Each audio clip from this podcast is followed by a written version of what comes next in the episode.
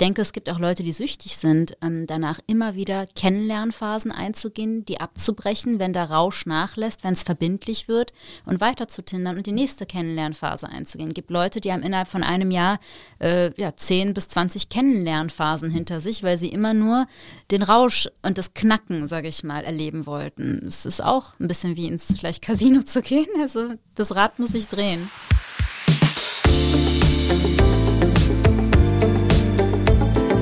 Talk mit K. Mit Sarah Brasak. Hallo, liebe Kölnerinnen und Kölner. Hallo natürlich auch an alle anderen, die zuhören. Im Podcast Talk mit K unterhalte ich mich mit interessanten Menschen aus dieser Stadt. Jeden Donnerstag um 7 Uhr morgens gibt es eine neue Folge. Lovebombing, Ghosting, Orbiting oder Breadcrumbing. Wer schon mal gedatet hat, egal ob ganz klassisch an der Bar oder bei Tinder, Bumble und wie diese ganzen Dating-Apps alle heißen, hat eine dieser gerade genannten Verhaltensweisen mit Sicherheit schon mal erlebt, die die Kölner Ärztin Nazanin Kamani in ihrem Buch Date Education beschreibt. Ich habe Nazanin in meinen Podcast eingeladen, um mit ihr über Herausforderungen und Tücken beim Dating zu sprechen. Woran kann es liegen, wenn er oder sie sich nach einem eigentlich wunderschönen Date plötzlich sehr, sehr merkwürdig verhält? Was macht eine sogenannte toxische, also ungesunde Beziehung aus? Und was sind Warnhinweise, an denen man erkennen kann, dass dem Gegenüber beim Date nicht zu trauen ist? Bevor es zum Gespräch geht, hier aber noch ein Hinweis auf den Sponsor dieser Folge.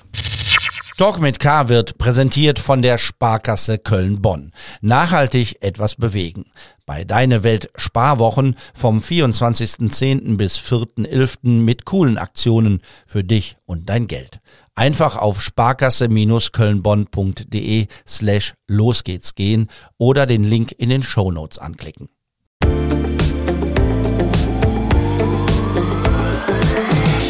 Liebe Nazanin Kamani, herzlich willkommen zu Talk mit K.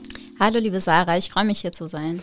Du hast ein Buch über ein Thema geschrieben, bei dem jeder und jede mitreden und vielleicht sogar mitleiden kann, nämlich das Dating. Mhm. Und du beschreibst in Date Education, wie du dein Buch genannt hast, sehr persönlich über deine eigenen Dating-Erfahrungen, die viele andere so oder so ähnlich vielleicht auch schon erlebt haben. Also er oder sie meldet sich nicht nach einem eigentlich schönen Date. Ähm, er ist eigentlich vergeben, hat aber irgendwie vergessen, das zu erwähnen. Ähm, welche Dating-Erfahrungen, die du gemacht hast, egal ob die jetzt in deinem Buch vorkommt oder nicht, war so kurios oder vielleicht auch so grenzwertig, dass du weißt, dass du dich dein Leben lang daran erinnern wirst. Naja, ist die Frage, wie man grenzwertig oder kurios definiert. Also ich persönlich finde schon grenzwertig, wenn toxische Dynamiken beim Dating entstehen. Sprich, ähm, dass man jemanden trifft, den man vielleicht anfänglich toll findet, dann aber so eine gewisse ambivalente Stimmung entsteht, die dann in meinem Fall der andere äh, ausgelöst hat durch eben On-Off-Verhalten im Melden oder in der Bekundung von Interesse oder Abtauchen und wieder auftauchen. Dann vielleicht sogar fast schon grenzüberschreitende Nähe ähm, an den den Tag legen, ja, dass man so direkt mit der Tür ins Haus fällt, vielleicht verfrühte ähm, Komplimente und Liebesbekenntnisse macht, dann aber, sage ich mal, sich wieder abweisend kalt verhält. Das ist vielleicht etwas, was jetzt auf dem Papier nicht so grenzwertig wirkt, wie wenn man beim ersten Date mit Küssen überfallen wird oder irgendwie ähm, vielleicht sogar beleidigt wird. Ja, das sind ja sehr plakativ grenzwertige Dinge. Aber ich finde es auch grenzwertig, wenn sich so toxische Dynamiken einschleichen in den Datingverlauf, weil das ist psychisch ähm, sehr anstrengend und meiner Meinung nach auch für beide Parteien. Auch derjenige, der diese Toxizität produziert, äh, leidet darunter. Und das sind Dinge, die vergisst man nicht so leicht, weil sie so auch was Rauschartiges haben. Äh, das ist äh, intensiv auf sowohl eine schöne, also vermeintlich schöne, als auch eine sehr belastende Art und Weise. Und ich glaube, Toxizität ist etwas, womit alle heutzutage im Dating-Life kämpfen. Sowohl von sich ausgehend als auch vom anderen ausgehend. Oder Toxizität entsteht, weil eben Dynamiken sich so ergeben. Sprich, einer ist sehr pushy, der andere andere ist gerade sehr ängstlich und dann entsteht irgendwie ein ungesundes Katz-und-Maus-Spiel. Also das sind Sachen, die finde ich tatsächlich auch ähm, ja, anstrengend und belastend, weil wenn jemand sehr pushy ist oder sehr unhöflich oder direkt, ähm, sage ich mal, zum Körperlichen übergehen will und bedrängend ist, dann weiß ich einfach, okay, nach fünf Minuten ist das Date gelaufen und ich gehe. Das ist dann für den Abend sehr ärgerlich, aber ich denke, das hinterlässt, ähm, je nachdem, wie schnell man da die Grenze ziehen konnte, vielleicht nicht so eine Narbe wie, ja, wenn es eine sehr äh, lange Datingphase mit Ambivalenz ist. Wobei es natürlich auch sehr belastend sein kann, wenn man körperlich bedrängt wird. Ne? Das ist, steht außer Frage. Aber wenn man da rechtzeitig die Reißleine zieht, ist es, glaube ich, nicht so schlimm, wie wenn man da wochenlang vielleicht in so einer giftigen Dynamik gefangen ist. Du hast ja jetzt schon eine Reihe von Beispielen genannt, äh, über die ich äh, gleich äh, etwas detaillierter gerne eingehen würde, also an Verhaltensweisen, ähm, die beim Dating so stattfinden können ähm, und die sehr ambivalent sind. Ähm, durchschaue dein Date heißt es ja, etwas plakativ im Vorwort deines Buchs. Und das würden wir natürlich gerne alle unser Date durchschauen, denn jeder und jede will sich ja vor emotionalen Verletzungen schützen, die bei der Suche nach einer Liebe ja leider irgendwie unvermeidbar scheinen. Lass uns mal direkt reinspringen in den Dating-Dschungel, vielleicht mit so einer eine Million Dollar Frage. Wie kann man sich denn davor schützen, immer wieder in schlechte Dating-Situationen zu geraten? Also auf die eine Million Dollar Frage habe ich eine äh, ein Euro Antwort, die jedem geläufig ist. Ähm, Wissen ist Macht, sage ich dazu. Und ähm, wenn man gewisse Verhaltensweisen sieht, versteht, vielleicht sogar analysiert, natürlich ohne zu verkopft zu werden, das ist dann auch immer die Gefahr des Wissens und des Analysierens, dann kann man sich, glaube ich, sehr gut schützen. Ne? Und dieses Wissen bezieht sich sowohl auf den anderen, wie verhält der andere sich, wo sind seine Red Flags, als auch auf einen selbst. Ja, wo bin ich vielleicht so red flaggig, sage ich mal? Ähm, wo habe ich ein Muster, was sich wiederholt? Zum Beispiel ein ganz klassisches Beispiel ist, dass ich emotional unverfügbare Partner attraktiv, attraktiver finde als die emotional verfügbaren, die einen in Anführungsstrichen langweiligen Eindruck erwecken, nicht ähm, geheimnisvoll sind, keine Aufregung oder Abenteuerlichkeiten versprechen. Ne? Das ist zum Beispiel ein Red Flag, was man bei sich selber feststellen kann. Beim anderen vielleicht, ähm, ja, äh, so eine Art Lovebombing am Anfang, ne, dass äh, die andere Person vielleicht übermäßig charmant ist. Dieses äh, klassische, es ist zu schön, um wahr zu sein. Ähm, es knallt zu stark, ja, die Chemie ist so heftig, äh, äh dass da irgendwas faul sein muss und dass man einfach so ein Bauchgefühl entwickelt und dieses kombiniert mit dem Kopf, also Herz, Bauch und Kopf zusammenspielen lässt. Ähm, das klingt jetzt sehr theoretisch, aber ich denke, wenn man sich einliest, wenn man sich mit sich befasst, mit solchen Phänomenen befasst, dann automatisiert sich sowas vielleicht auch. Du hast jetzt den Begriff Red Flag verwendet. Das ist ja einer, der seit einiger Zeit relativ häufig ähm, genannt wird, wenn es ums also wenn es ums Daten geht oder um Beziehungen. Vielleicht kannst du noch mal sozusagen konkret sagen, was sind Red Flags und Woran erkenne ich sie? ja, also es sind natürlich Begriffe, äh, für die es jetzt nicht so ganz äh, konkrete Definitionen gibt. Ne? Genau wie für toxische Beziehungen oder Bindungsangst. Das sind so neumodische Begriffe, die so im Laufe der Zeit entstanden sind und die jetzt nicht so eine ganz klare Definition haben. Ich, komme, ich ähm, definiere Red Flags als Verhaltensweisen, die ähm, ja, verletzend sind oder potenzielle Verletzungen bergen, die etwas Unfaires haben, die vielleicht für unverarbeitete Verletzungen beim Beziehungs- oder Datingpartner sprechen, die dann auf eine ungesunde Weise ausgelebt und vielleicht sogar auf mich als Datingpartnerin projiziert werden. Ähm, Red Flags finde ich zum Beispiel das eben genannte Lovebombing, ja, dass jemand ähm, sehr sehr stark Gas gibt in den ersten Tagen und Wochen und man vielleicht gemeinsam auf so Wolke 7 ähm, steigt, ähm, ohne Wolke 1 bis 6 gesehen zu haben. Ja, das, das birgt die Gefahr eines äh, tiefen, schmerzlichen Absturzes.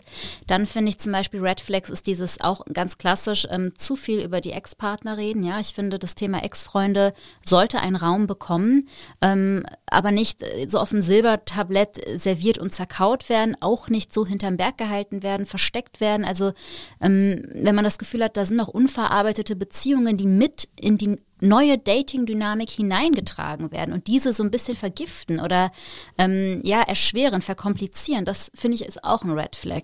Na, dann ist der äh, Begriff Narzissmus äh, ein, ein sehr häufig genannter Begriff, häufig auch aus dem Mund von Frauen, die über Narz männliche narzisstische Bindungspartner sprechen.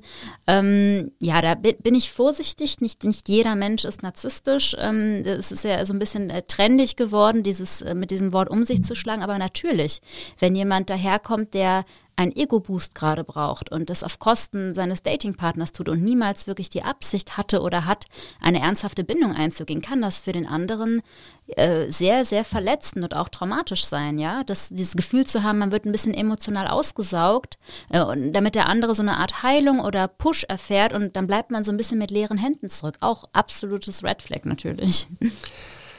Kann man äh, gewisse Dinge ausmachen, wo tendenziell Frauen häufiger Fehler machen, Fehler in Anführungsstrichen, und Männer. Also mhm. ähm, ohne das jetzt zu klischeeartig mhm. äh, werden zu lassen.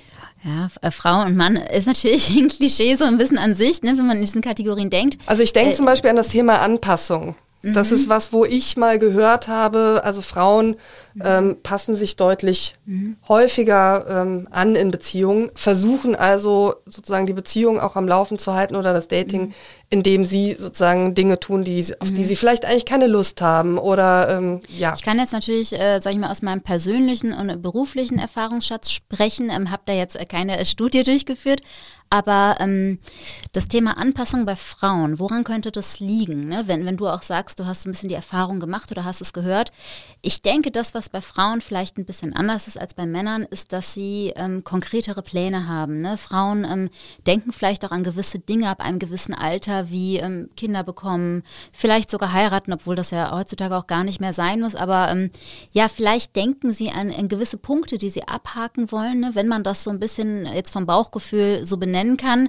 Und vielleicht sind Männer da ein bisschen, ja, erstmal schauen, was sich so ergibt. Es muss sich gut anfühlen, es muss schön sein, es muss cool sein, wobei es natürlich auch Frauen gibt, ähm, die so denken. Aber tendenziell vielleicht aufgrund bestimmter Themen wie eben Kinder- und Zukunftsplanung könnte man vielleicht sagen, dass Frauen natürlich auch ab einem gewissen Alter rein biologisch bedingt ähm, so bestimmte Pläne auch haben, wenn sie daten. Ähm, während ich bei Männern äh, sagen würde, ja, dass vielleicht oft zu beobachten ist, zumindest wenn ich jetzt in den Freundeskreis schaue oder ähm, lese, höre, dass eine anfänglich ähm, starke Begeisterung da ist und ähm, im Zuge der Verbindlichkeit dann vielleicht Rückzieher erfolgen, ja, weil vielleicht Bindungsängste hochkommen oder weil vielleicht Männer ihre ähm, Ex-Beziehungen noch nicht ordentlich bearbeitet oder analysiert haben, vielleicht weil sie auch weniger redselig dahingehend sind oder weniger ähm, analytisch vielleicht als Frauen, ja, dass dann vielleicht alte Verletzungen in die neue Dating-Geschichte äh, hineingetragen werden und plötzlich merken sie, während eigentlich alles anscheinend eine gute Entwicklung nimmt, so,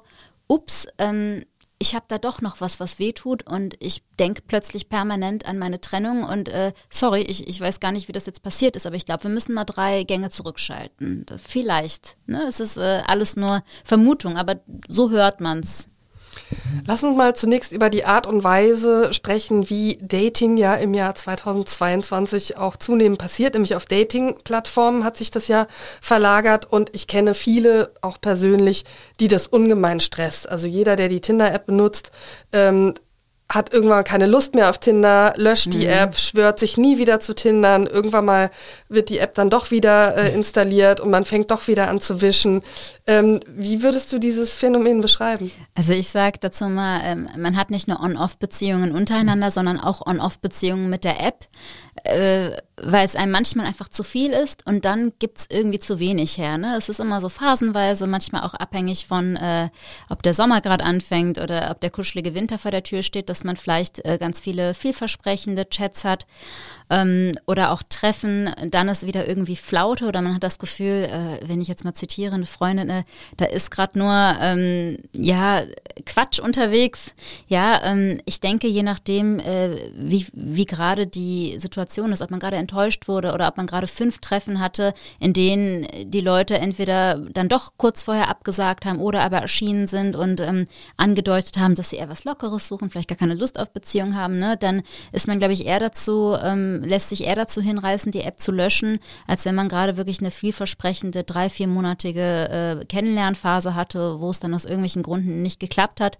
Dann denkt man sich vielleicht, ja, okay, es gibt schon Leute auf Tinder, die auch Lust haben, langfristig zu daten und auf eine Beziehung hinzuarbeiten. Also ähm, Enttäuschungen, die so in der Reihe kommen, ja, fünf, sechs Stück hintereinander, sind definitiv äh, Gründe, weshalb man die App löscht und sich denkt, dann setze ich mich lieber ins Café und lächle ein bisschen durch die Gegend und, und warte einfach, äh, bis da jemand neben mir sitzt, der auch alleine mit dem Buch da sitzt und probiere es auf die klassische alte Weise. Natürlich tummeln sich im Internet auch Leute, die es gar nicht richtig ernst meinen, ne? die vielleicht einen Wohlfühlchat irgendwie suchen für einsame Abende, Leute, die ähm, es gibt ja auch vergebene Leute auf, auf Tinder-Apps, die ihren Marktwerk aus, auscheck, auschecken oder ähm, ja, die eben nur eine Freundschaft plus suchen, die vielleicht selber auch in offenen Beziehungen sind und ähm, so ein bisschen eine dritte Person suchen für ihr Liebesleben.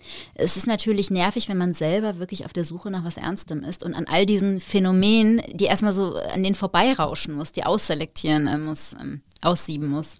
Du hast es ja in dem Buch, ähm, finde ich, schön auf den Punkt gebracht, äh, wo du geschrieben hast, Internetplattformen sind voll mit Nutzern, die auf eine Befriedigung ihres Egos auf Kosten anderer lauern, um vor einem tiefer liegenden Problem und dessen Aufarbeitung davonzulaufen. Das heißt, die suchen eigentlich zum Beispiel nur Bestätigung, ähm, weil sie eben Likes sammeln oder eben von dem Gegenüber hören wollen, dass sie irgendwie toll sind.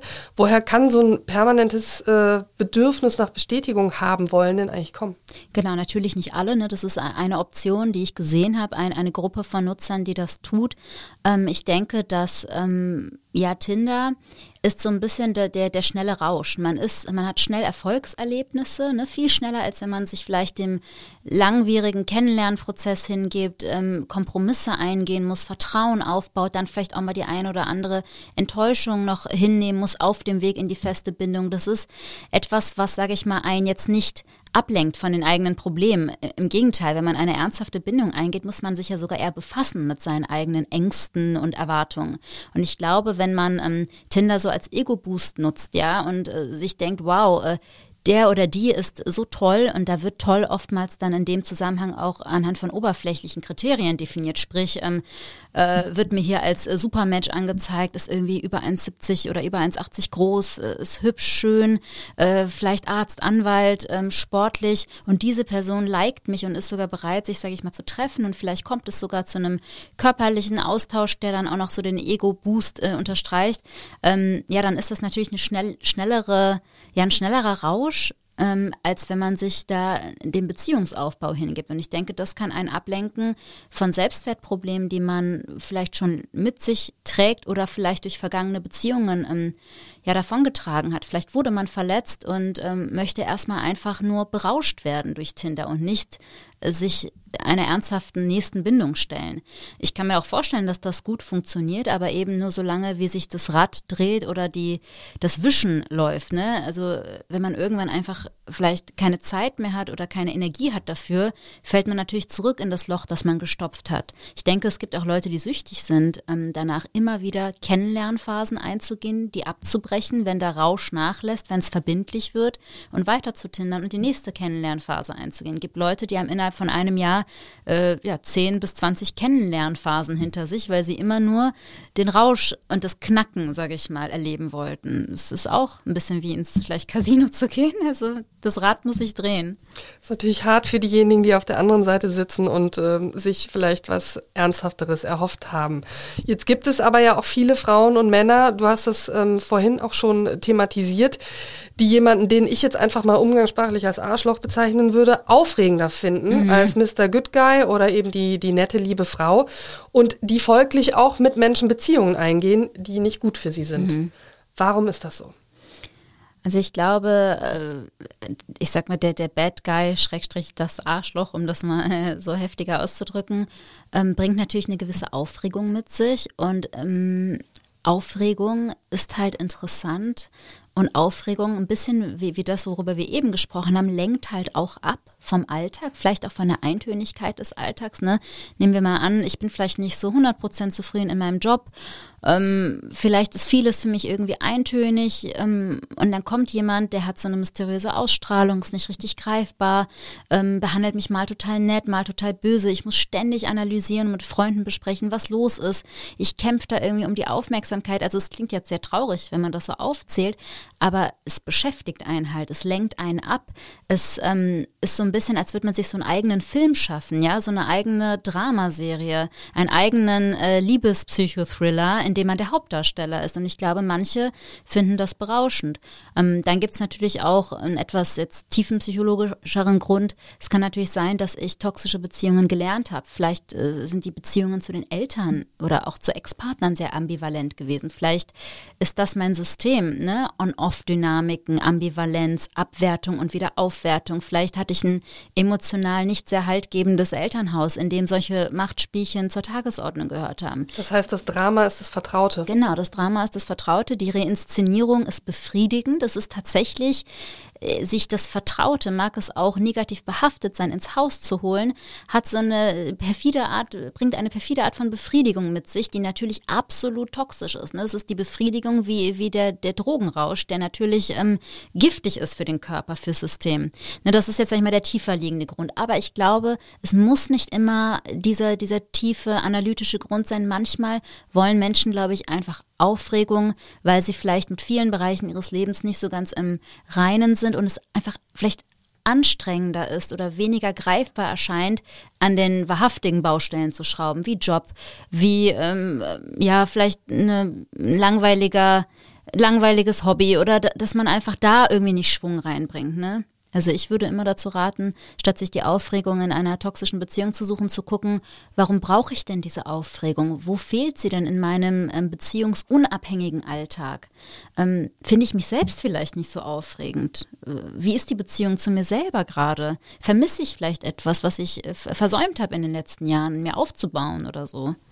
Das beantwortet zum Teil eine Frage, die äh, ich jetzt gerade hatte, denn man könnte ja einerseits sagen, ähm, selbst schuld, wenn die Leute sich immer wieder eben in solche Menschen ähm, verlieben, die nicht, nicht gut für sie sind. Aber es gibt ja viele, die auch einen Leidensdruck haben und auch sagen, mhm. ich weiß, dass der oder die nicht gut für mich ist. Aber die anderen, die sich wirklich für mich interessieren, die lieb und nett sind, die finde ich nun mal langweilig mhm. und ich kann mich ja nicht zwingen, mich mhm. in sie zu verlieben. Wie kommt man aus so einem mhm. Muster raus? Du hast ja gerade schon ein paar Fragen jetzt einfach mal gestellt, die man vielleicht auch an sich selbst stellen sollte. Mhm. Also ich glaube, solange man äh, sich wie ein Opfer dieses Schemas fühlt, äh, ist noch nicht genug passiert an Arbeit mit sich selbst. Äh, gar nicht als Vorwurf gemeint, ich kann das sehr gut nachvollziehen. Ich glaube, je nach Lebenslage ist jeder Mensch anfällig dafür, in so toxisch aufregende Bindungen zu geraten. Ich denke auch, dass fast jeder, sei es auch nur der Flirt irgendwie auf der Arbeit gewesen, der was ambivalent Rauschartiges hat. Ich glaube, jeder kennt dieses Gefühl.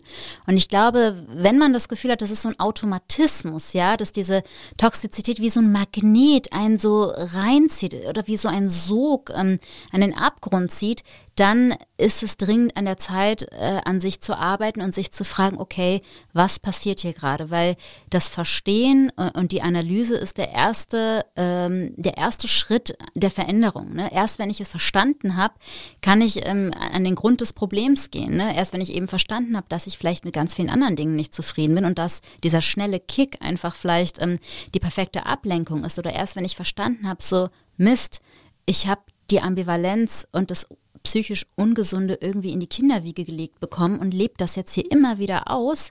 Na, erst wenn ich mich mit diesen schmerzlichen Erkenntnissen befasse, kann ich anfangen, es anders zu machen. Und auch dann heißt es nicht, dass es sofort klappt. Man muss sich dann quasi immer wieder selbst erwischen.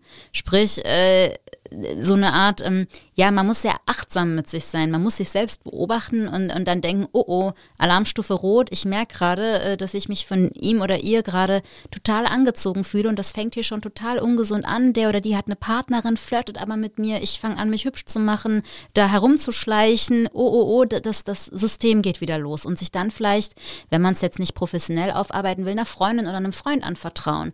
Besprechen, wenn man merkt, man begibt sich wieder auf toxische politisches Terrain. Einfach darüber zu sprechen und es so aufzubröseln. Das ist ganz, ganz wichtig. Und deswegen es ist auch einer der Gründe, warum ich das geschrieben habe, das Buch, ähm, um dann in diesem Moment vielleicht der oder die Freundin zu sein, die ähnliches vielleicht erlebt und sagt, hey, ähm, ich weiß, wie es sich anfühlt und wir müssen das jetzt auseinandernehmen, damit es aufhört. In diesem toxischen Terrain schwirren noch eine ganze Reihe weiterer Begriffe rum, neben Red Flags, also rote Flaggen oder Green Flags, grüne Flaggen. Ähm, und die erklärst du auch toll im Buch. Und das würde ich jetzt gern zur Auflockerung mhm. auch mal machen. Ähm, und fange einfach mal mit dem ersten Begriff an. Was ist Ghosting? Na, Ghosting heißt, ähm, dass der andere sich von heute auf morgen nicht meldet. Äh, ich übersetze den, das, den Begriff immer so, äh, es ist, als wäre ich ein Geist und als wäre der andere ein Geist. Also als hätte es mich nie gegeben, ihn nie gegeben, uns nie gegeben, die bestehende oder potenzielle Bindung nie gegeben. Und das Schlimme am Ghosting ist, dass ähm, man nicht erfährt, weshalb. Man kann sich was denken. Ähm, man analysiert sehr viel, man bespricht sehr viel ähm, und man weiß es im Endeffekt trotzdem nicht, ob der andere vielleicht einfach zu feige war, um einem das Desinteresse mitzuteilen. Ähm, kann für Menschen, die schon mal geghostet wurden in äh, sehr signifikanten Situationen, wie zum Beispiel klassisches Beispiel, dass vielleicht ein Elternteil irgendwie den Kontakt abgebrochen hat oder die Familie verlassen hat. Ja, das ist jetzt ein sehr heftiges Beispiel. Oder dass der Ex-Partner vielleicht eines Morgens einfach die Sachen gepackt hat und gesagt hat, du, ich habe jemand anderen oder ich bin raus. Für solche Menschen kann das Ghosting im, im Dating-Leben, mag man die Person vielleicht auch nur ein paar Wochen gekannt haben, schon was Traumatisches haben, weil es einen erinnert an dieses plötzliche fallen gelassen werden ohne Aussprache. Keine Aussprache zu haben, wird als sehr, sehr schlimm erlebt von vielen Menschen. Was ist Orbiting? Orbiting finde ich total toll.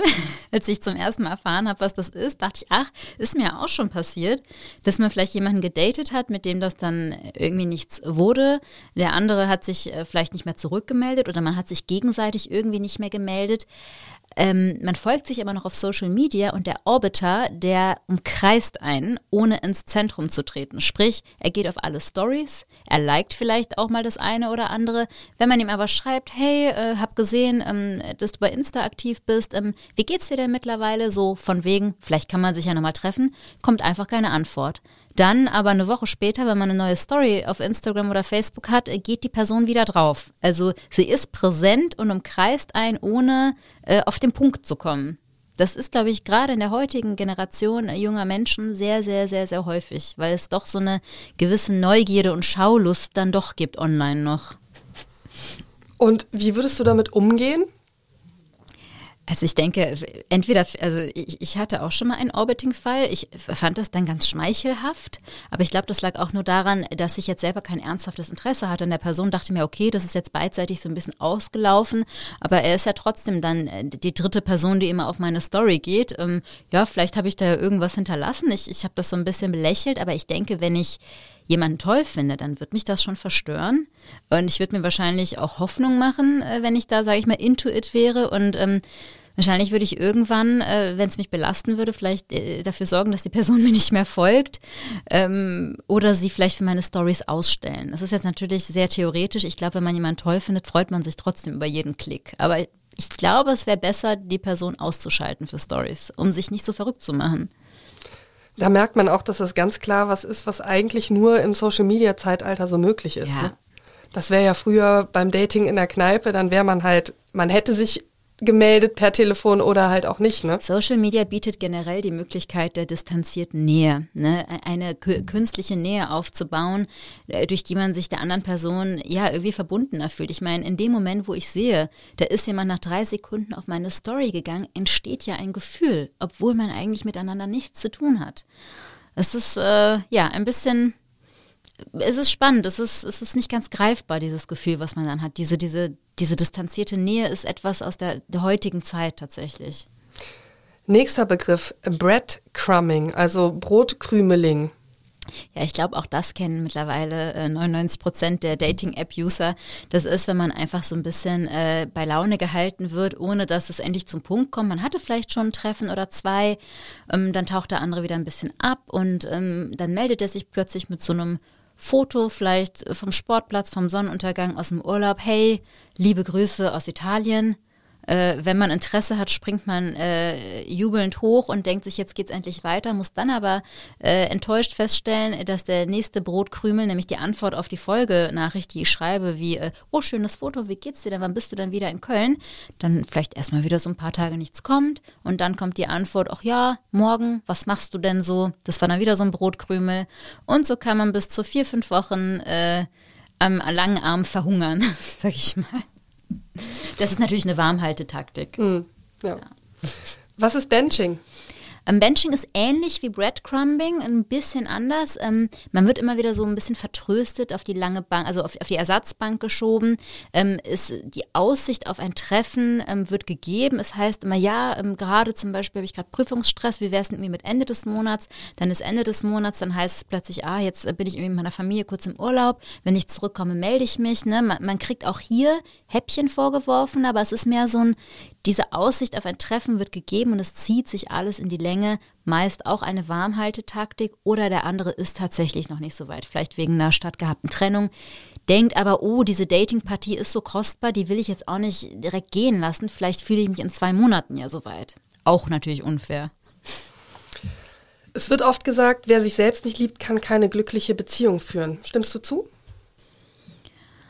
Puh, eine sehr große Frage, auch schwierig. Ich denke, dass einem die richtige Person dabei helfen kann, wieder Selbstliebe zu entwickeln. Ich glaube, ähm, es ist, wenn man sich selbst nicht liebt, äh, natürlich der beste Weg, wenn man diese Selbstliebe sich selbst wieder erarbeitet, eben durch ähm, die Bewusstmachung, wer man ist, was man ist, dass man eben vielleicht nicht nur aufgrund seiner Leistung ein toller Mensch ist, sondern eben seiner Charaktereigenschaften, dass man gewisse gesunde, schöne Beziehungen zu Freunden und Familienmitgliedern hat, die einen wertvoll machen. Ja, also die Arbeit am Selbstwert muss natürlich in erster Linie durch mich erfolgen, aber ich finde es durchaus legitim zu sagen, äh, man hat einen Partner, der einem dabei hilft, die Augen zu öffnen für diese Selbstliebe. Das finde ich in Ordnung. Jetzt gibt es ja viele Menschen auf dieser Welt, wo ich sagen würde, die, die sich zumindest teilweise nicht selbst lieben. Also bei Frauen ist ja der Klassiker, man liebt seinen Körper nicht, man mag sein Aussehen nicht, äh, man ist vielleicht auch noch super selbstkritisch, neigt dazu, seine eigenen Fähigkeiten und Kompetenzen zu unterschätzen. Das gilt jetzt natürlich auch wiederum für beide Geschlechter. Sowieso gibt es natürlich auch Männer, die mit sich hadern. Ähm, welche Auswirkungen kann das auf Beziehungen haben, wenn man selber so super selbstkritisch ist und seinen eigenen Wert nicht kennt? Also ähm, da fallen mir verschiedene Auswirkungsmöglichkeiten ein. Einmal natürlich Verlustangst, wenn ich das Gefühl habe, ich bin's eh nicht wert oder ich bin eine viel zu schlechte Partie eigentlich für ihn oder sie und kann von Glück reden, dass ich trotzdem, sage ich mal, ausgewählt wurde, dann reichen natürlich so kleine Verunsicherungen, um alles zu dramatisieren. Sprich, der Partner zieht sich mal vielleicht ein bisschen emotional zurück wegen Stress oder vielleicht, weil er einfach ein bisschen Abstand braucht nach einem sehr intensiven Urlaub oder einer sehr intensiven Phase. Und ich glaube, wenn man einen stabilen Selbstwert hat, aber auch eine stabile Beziehung, ne, die Beziehungsdynamik muss natürlich dann auch möglichst stabil sein, gerade für solche Menschen, dann ähm, ja, neigt man vielleicht dazu, das so zu katastrophisieren, zu dramatisieren und sich zu denken, ja, jetzt ist es soweit, jetzt ähm, äh, zieht der andere sich zurück. Ich wusste es ja, so ein bisschen selbsterfüllende Prophezeiungsgedanken. Ich habe ja eh damit gerechnet, dass ich verlassen werde. Ne? Also Verlustangst. Dann denke ich, ähm, gibt es noch so eine feindseligere Auswirkung, dass Menschen mit niedrigem Selbstwertgefühl, die vieles an sich selbst kritisieren, vielleicht auch so ein gewisses Misstrauen entwickeln. Also ähm, nicht konkret diese Verlustangst, diese Anhänglichkeit äh, und dieses Zittern die ganze Zeit, sondern vieles ähm, als Ablehnung interpretieren, was gar nicht als Ablehnung gemeint ist und damit so eine sehr negative Atmosphäre in die Beziehung mit reinbringen. Sprich, dass vielleicht ein komischer Blick des Partners direkt als, äh, ah ja, du hast gemerkt, dass ich irgendwie zugenommen habe oder du findest mich nicht attraktiv oder wenn der Partner vielleicht mal irgendwie im Café der Kellnerin mit einem netten Lächeln das Trinkgeld gibt, man direkt vermutet, ah, da wird die andere Person hübscher gefunden als ich, ne, dass man vieles durch so eine ähm, skeptisch-misstrauische Brille sieht und natürlich die Beziehung damit auch in den Unter Untergang treibt, ohne es zu wollen. Das Tragische ist ja, dass unsichere Menschen eigentlich nur geliebt werden wollen durch ihre ängstlichen oder misstrauischen Verhaltensweisen, aber manchmal genau das so schwer machen für den anderen, der dann vor vielen Hindernissen steht. Nazanin, vielen Dank für das interessante Gespräch. Dankeschön, vielen lieben Dank. Ich freue mich auf unsere Fortsetzung im Podcast kommende Woche Donnerstag, wo ich gerne mit dir darüber sprechen würde, was eigentlich Bindungsängste sind, wo sie herkommen und wie man damit umgeht. Außerdem wird es dann um emotionalen Phantomschmerz gehen und über Datingpartner, die die sprichwörtliche Leiche im Keller haben. Bis nächste Woche dann.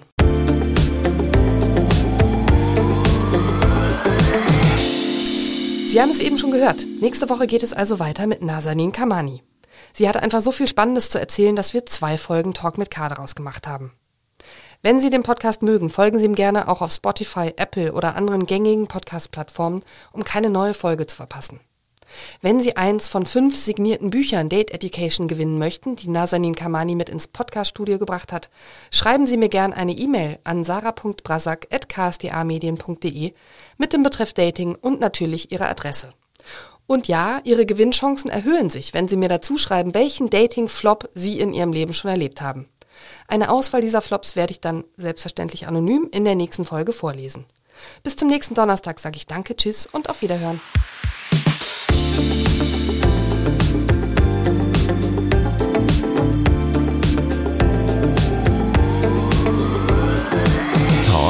mit K.